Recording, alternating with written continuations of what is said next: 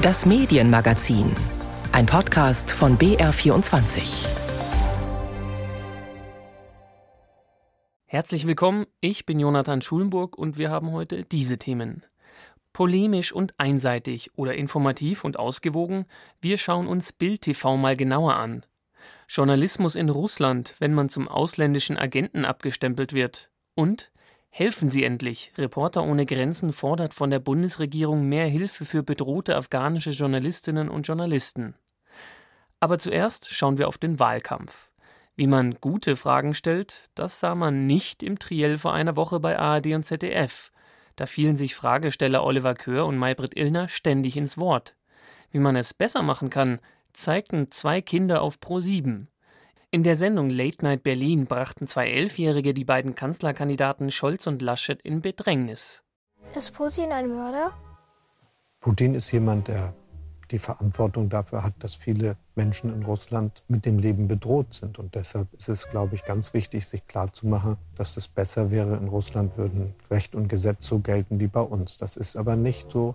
Das ist ein Land, in dem man sich nicht ganz sicher fühlen kann, wenn man nicht einverstanden ist mit denjenigen, die die Macht haben. Reden Sie jetzt wieder Scholz und Maat? Wo Scholz noch einigermaßen normal reagierte, war das bei Armin Laschet schon anders. Ist Hans-Georg Maaßen ein Rechter? Kennst du den? Ja. Warum ist das ein Rechter? Frage ich Sie. Ja, wenn du mir fragst, ist Hans-Georg Maaßen ein Rechter, musst du ja wissen, wer Hans-Georg Maaßen ist oder was der Schlimmes gemacht hat. Was also ich teile nicht alles. Ihm? Ja, ich habe andere Meinung als er, aber in der Partei gibt es solche und solche Leute. Und die, die da in Thüringen wohnen, haben gesagt, wir wollen Aber was aufstellen. findest du gut an ihm? Natürlich kann man sich jetzt darüber streiten, ob die zwei Kinder sich die Fragen selbst ausgedacht haben, aber Kanzlerkandidaten sollten doch ein wenig souveräner auch auf unbequeme Fragen antworten. Der Wahlkampf war ja dieses Jahr sehr innenpolitisch. Es ging um Plagiate, um Klimaschutz, um Naturkatastrophen, ein bisschen um Mieten und Rente, Wenig hat man über den Osten gehört, über die Probleme, die auch 30 Jahre nach der Wiedervereinigung noch immer da sind. Nur eine Zahl sei gesagt, fast ein Viertel der Menschen haben Ostdeutschland seit der Wende verlassen. Und das hat Folgen. Ein Projekt von Journalistinnen und Journalisten will mehr Aufmerksamkeit auf die Menschen, aber auch auf die Politik im Osten richten. Wir sind der Osten, heißt es, und das Projekt gibt es eigentlich schon seit zwei Jahren. Aber gerade in Wahlzeiten ist es umso wichtiger. Luisa Joa stellt es ihnen vor und hat mit einigen der Engagierten gesprochen. Ostdeutschland. Heimat. Cupcakes. Leidenschaft. Demokratie. Oberstes Gut. Pegida. Tschüss. Rascha Nasas Antworten kommen bestimmt. Gerade kämpft die 29-Jährige um den Einzug in den Bundestag für die SPD im Landkreis Dresden. Auf Instagram kann man das Interview mit ihr unter dem Hashtag Wir sind Politik finden. Rascha Nase ist eine von etwa 100 Politikern und Politikerinnen aus Ostdeutschland, die sich an dem Projekt beteiligen. Man kann aktuell sehen, dass das Thema Ostdeutschland kaum Thema ist und dass das auch die einzelnen Kandidaten nicht so stark zum Thema machen. Und wenn man sich die Wahlprogramme anschaut, dann sieht es auch eher nüchtern aus. Das ist Melanie Stein, Mitbegründerin der Initiative Wir sind der Osten. Dort wurde das Projekt Wir sind Politik extra vor der Bundestagswahl gestartet. Auslöser dafür war, dass die Stimmen ostdeutscher Bürger und Bürgerinnen im Wahlkampf oft nicht gehört, ihre Geschichten nicht erzählt werden.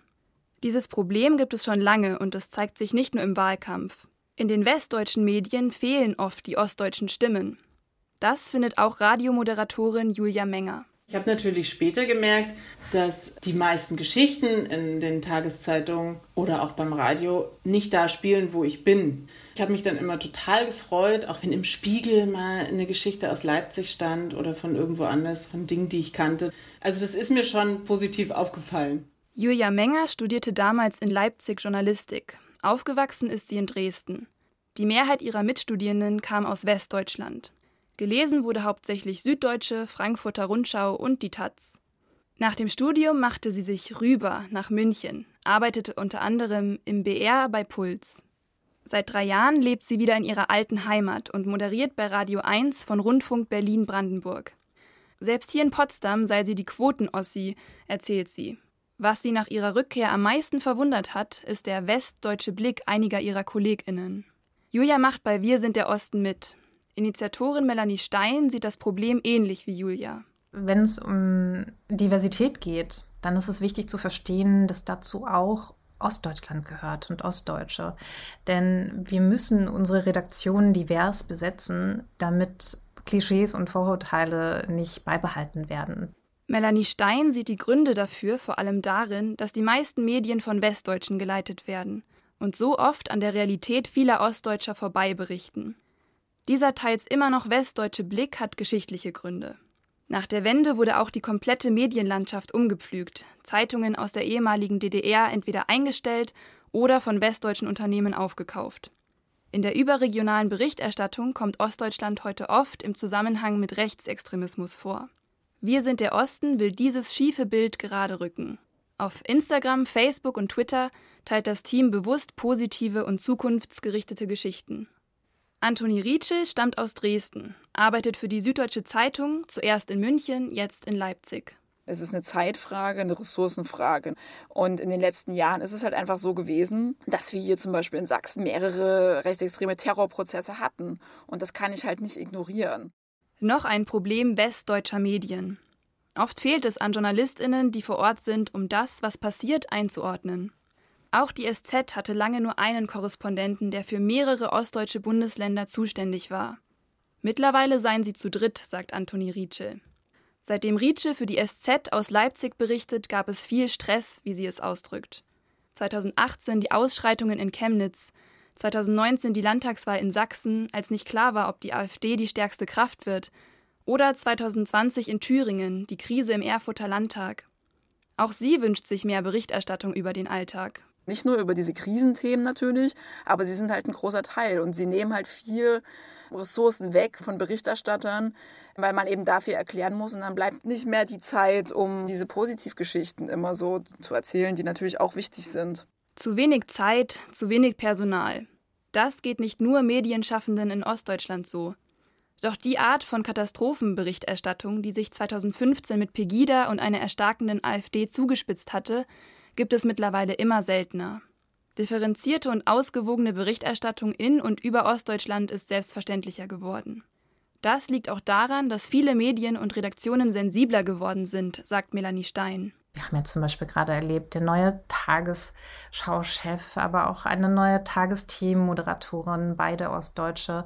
Und das ist toll. Also, dass bestimmte Redaktionen das wirklich auf dem Schirm haben und sagen, wir achten da auch drauf und wir wollen halt auch genau diese Stimmvielfalt in unseren Redaktionen haben. Natürlich sei die Initiative damit längst noch nicht überflüssig, so Stein. Sie und das Team wundern sich jedes Mal, wenn sie immer noch mit Klischees konfrontiert werden unser Name, wir sind ja Osten, das ist ja so ein bisschen augenzwinkernd gemeint. Ne? Also das spielt genau darauf an, dass immer von dem Osten gesprochen wird, den es ja unserer Meinung nach nicht gibt. Deshalb bilden wir auf wir sind der Osten.de ja auch die Vielfalt ab. Luisa Joa über das Projekt Wir sind der Osten. Wie sagte Gerhard Schröder vor Jahren so schön, alles, was er brauche, sei Bild, Bams und Glotze. Das mit der Glotze hatte die Zeitung mit den vier Buchstaben bisher nicht.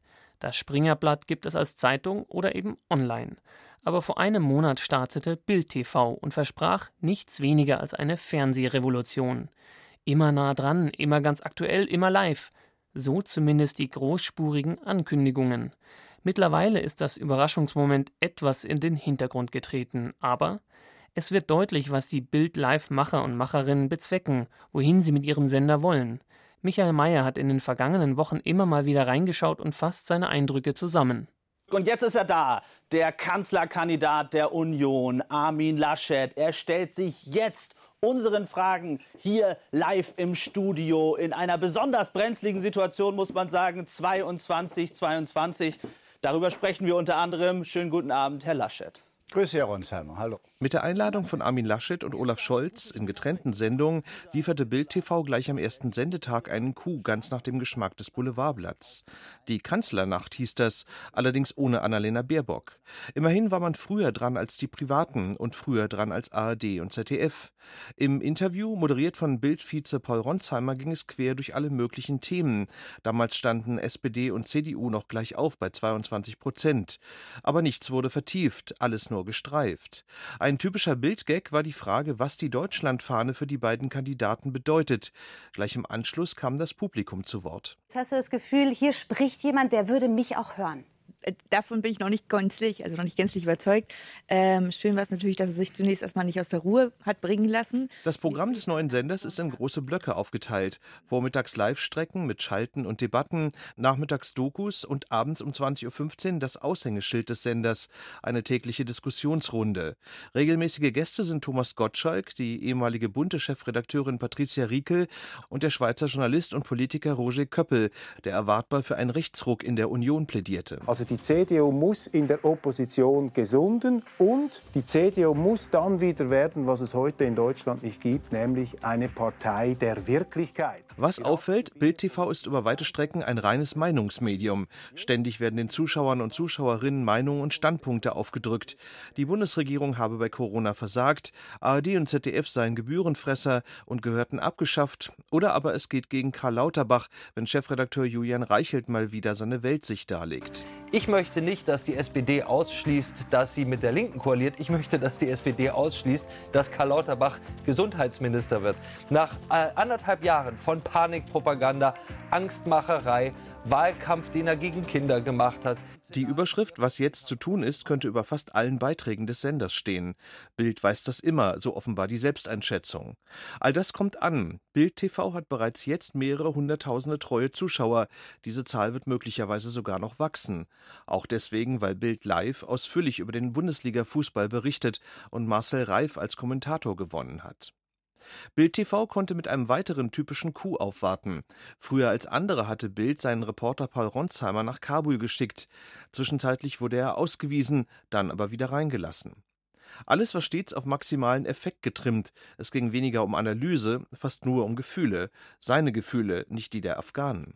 Doch Bild TV kann man es nicht recht machen. Nachdem zumindest ein Teil der Ortskräfte und andere Menschen gerettet werden konnten, stänkerte Bildchef Reichelt gleich wieder dagegen wer sind die Menschen, die jetzt bei uns sind und was ist denn mit den anderen Ortskräften geworden? Äh, haben wir da vielleicht viel mehr Menschen zurückgelassen? Ganz besonders reißerisch dreht Bild TV auf, wenn es um Live-Crime-Berichterstattung geht. In der Vergangenheit war das zu beobachten bei den Morden von Hanau oder dem versuchten Anschlag auf eine Synagoge in Halle. Zum Glück gab es in den vergangenen vier Wochen kein dramatisches Ereignis dieser Art. Aber in solchen Momenten vergisst die Redaktion jegliches journalistische Prinzip. Verwandte und Freunde von Opfern werden live interviewt, Persönlichkeitsrechte und Sorgfaltspflichten werden weitgehend ignoriert. Fernsehen wie aus dem Wilden Westen. Ein solches Ereignis wird aber zwangsläufig irgendwann wieder passieren.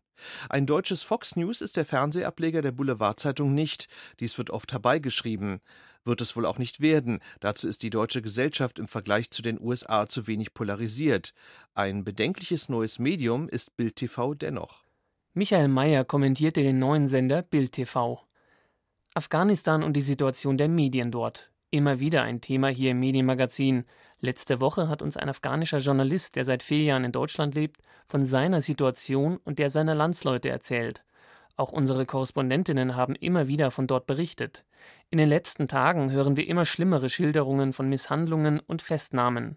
Viele der Medienschaffenden verstecken sich. Man weiß nicht, ob schon welche getötet wurden. Frauen dürfen ihren Job nicht mehr ausüben. Doch im Westen hat sich eingeprägt, dass direkt nach dem Einmarsch in Kabul ein führender Taliban sich von einer Frau im TV interviewen ließ. Sie ist mittlerweile längst außer Landes. Auf einer Veranstaltung von Reporter ohne Grenzen in Berlin wurde die Situation einmal mehr deutlich. Vor Ort waren auch Journalistinnen und Journalisten, die gerade erst aus dem Land geflohen sind. Sisi Pizza hat mit ihnen gesprochen.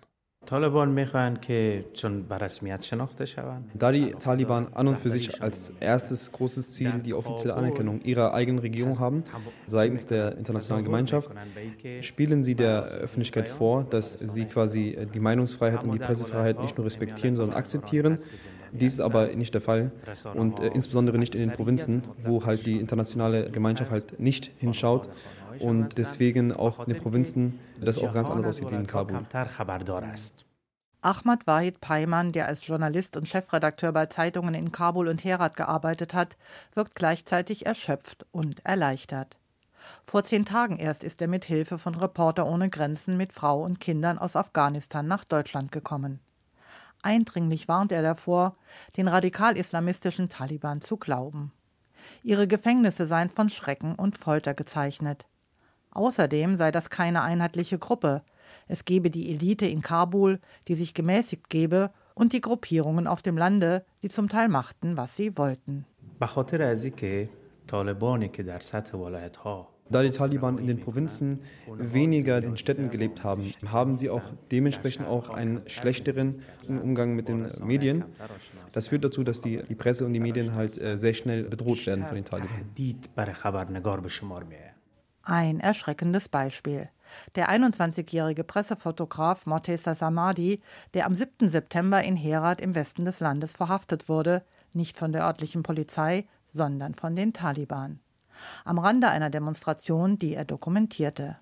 Sein älterer Bruder Mustafa Samadi, der seit einigen Jahren in Berlin lebt, schildert die Ängste der Familie, die seither nichts von ihm gehört hat. Ja, ich dachte selbst und meine Familie, wir dachten, okay, das ist ein normaler Fall, wird vielleicht eine Nacht ja, dort inhaftiert bleiben, dann wird vielleicht mit drei oder zwei Peitschen oder so wird freilassen. Aber das passiert bei meinem Bruder nicht. Die sagen, der ist ein Spion von äh, Fremden, weil er hat in seinem Handy viele E-Mails und weil mein Bruder war auch viel und ich bin auch viel auf Facebook unterwegs. Die sagen, okay, wegen dieser Beiträge, die du da gepostet hast, bist du in unserer Gewahrsam man weiß nicht, was muss man tun, um ihn zu frei zu bekommen. Samadi hat den Fall öffentlich gemacht. Er hofft, dass sein Bruder davon profitieren wird, dass er eine große Facebook-Gemeinde hat und eine Reihe von Medien, für die er gearbeitet hat, sich für ihn einsetzen. Aber Mustafa weiß auch, dass es den meisten anders geht.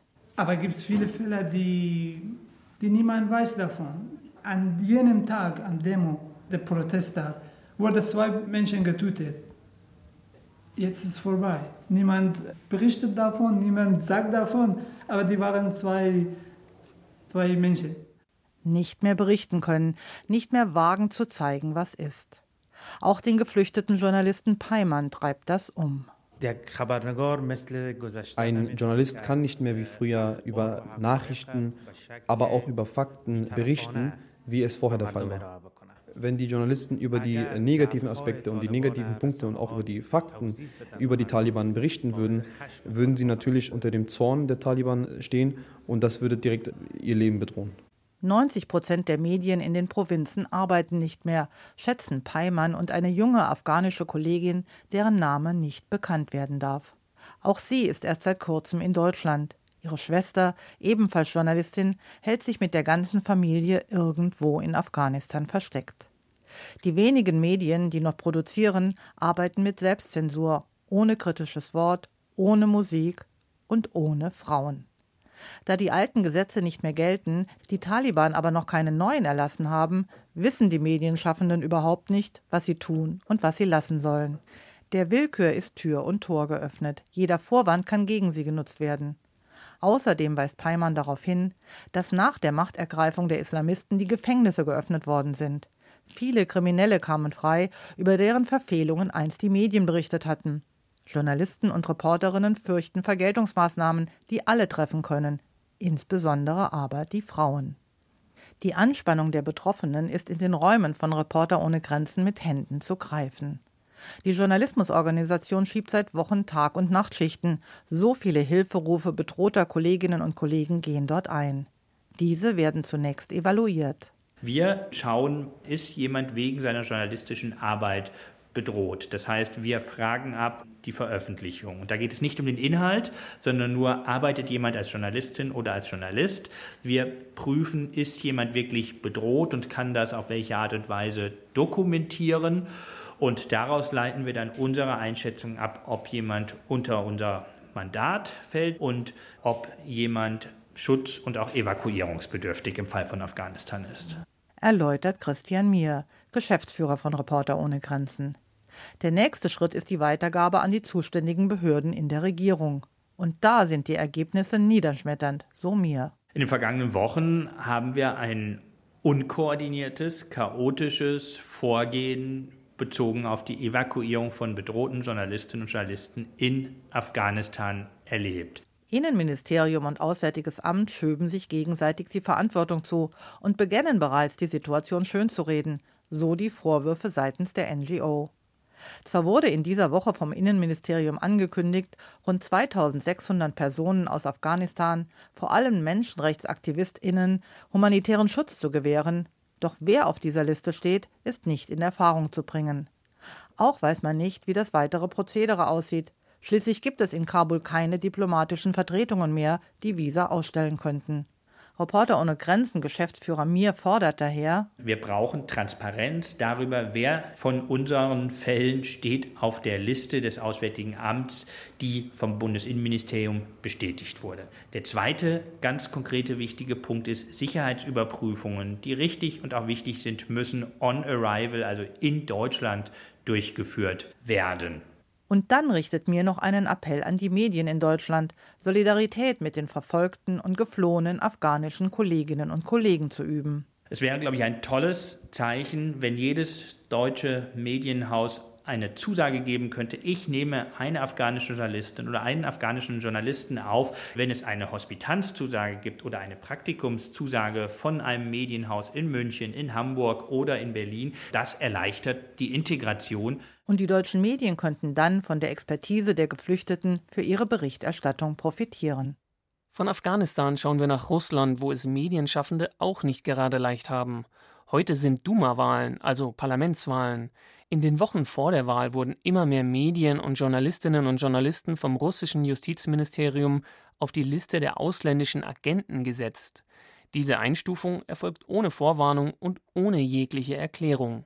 Schon die kleinste Zahlung oder Spende aus dem Ausland reicht aus, um diesen Agentenstatus zu erhalten.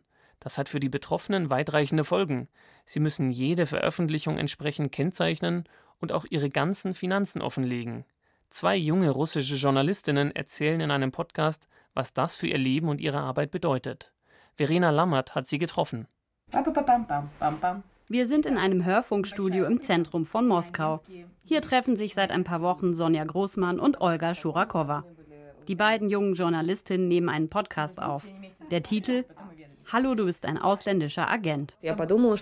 Ich dachte, das wäre eine Therapie für uns beide, denn wir befinden uns in einer schrecklichen Situation. Wir weinen ständig, wir wissen nicht, wie wir weitermachen sollen. Sagt Olga Churakowa. Seit Juli müssen die beiden Frauen das Label ausländischer Agent tragen. Ihre Namen stehen auf einer Liste, die das Justizministerium veröffentlicht. Inzwischen gibt es 47 solcher Einträge. Besonders in den letzten Wochen sind immer mehr dazugekommen, Einzelpersonen und Medienunternehmen. Der Status erinnert an Zeiten des Kalten Kriegs, Spionage, Staatsfeind. Niemand möchte etwas mit einem Agenten zu tun haben. Die Journalistin, erklärt Olga Churakowa, sind gebrandmarkt. Ich muss jeden meiner Social-Media-Posts mit einem riesigen Satz markieren, wo steht, dass ich ausländischer Agent bin. Ich kann es nicht für eine Minute vergessen. Wenn Sie den Warnhinweis vergessen, drohen Geldstrafen. Außerdem müssen Sie Berichte darüber einreichen, was Sie ausgeben. Gläserner Alltag, totale Kontrolle. Im Podcast berichten Sie darüber, dass Sie arbeitslos sind und keine neuen Aufträge bekommen. Auch für Medienunternehmen ist der Status eine Katastrophe. Sponsoren und Partner könnten abspringen. Zuletzt wurde der regierungsunabhängige TV-Sender Dost vom Justizministerium auf die Liste gesetzt. Oft sind bei Dost auch Oppositionelle zu Gast. Einer der wenigen Sender in Russland, der sie zu Wort kommen lässt. Dost selbst sieht sich als unabhängige, neutrale Stimme. Auch für Chefredakteur Tichan Siatko ist es nicht leicht, mit dem Stigma umzugehen. Ich muss sagen, dass es erniedrigend ist, weil sehr viele Leute, die hier arbeiten, wahrscheinlich alle und ich auch, wir alle erachten uns als Patrioten. Sie seien keine ausländischen Agenten. Der Sender sei schließlich in Russland registriert, betont der Chefredakteur.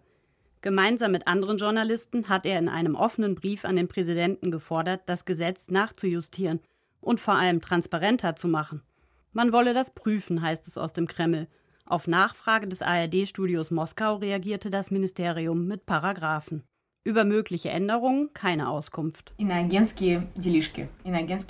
Zurück im Podcaststudio. Sonja und Olga fragen sich, werden wir diesen Status jemals los? Im Moment sehen sie erstmal keinen Weg. Sie wollen aber nicht aufgeben. Der Podcast für sie, die einzige Möglichkeit, weiter Journalismus zu machen. Das war Verena Lammert über zwei junge russische Journalistinnen, die über ihre schwierige Arbeit berichten. Jetzt sind wir auch schon wieder am Ende vom Medienmagazin. Die Redaktion hatte Sisi Pizza, mein Name ist Jonathan Schulenburg. Zum Schluss haben wir noch einen ganz besonderen Podcast-Tipp für Sie. Jetzt neu.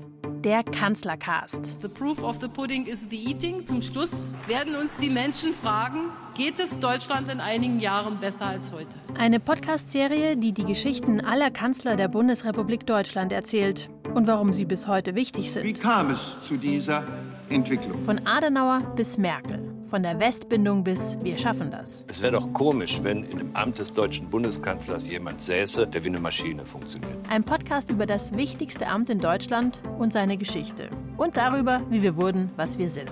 Und nun noch eins. Sie meinen, die Wahl zum Bundestag ginge Sie nichts an? Sind Sie sich wirklich der Tragweite solcher Worte bewusst? Den Kanzlercast gibt es jetzt überall, wo es Podcasts gibt.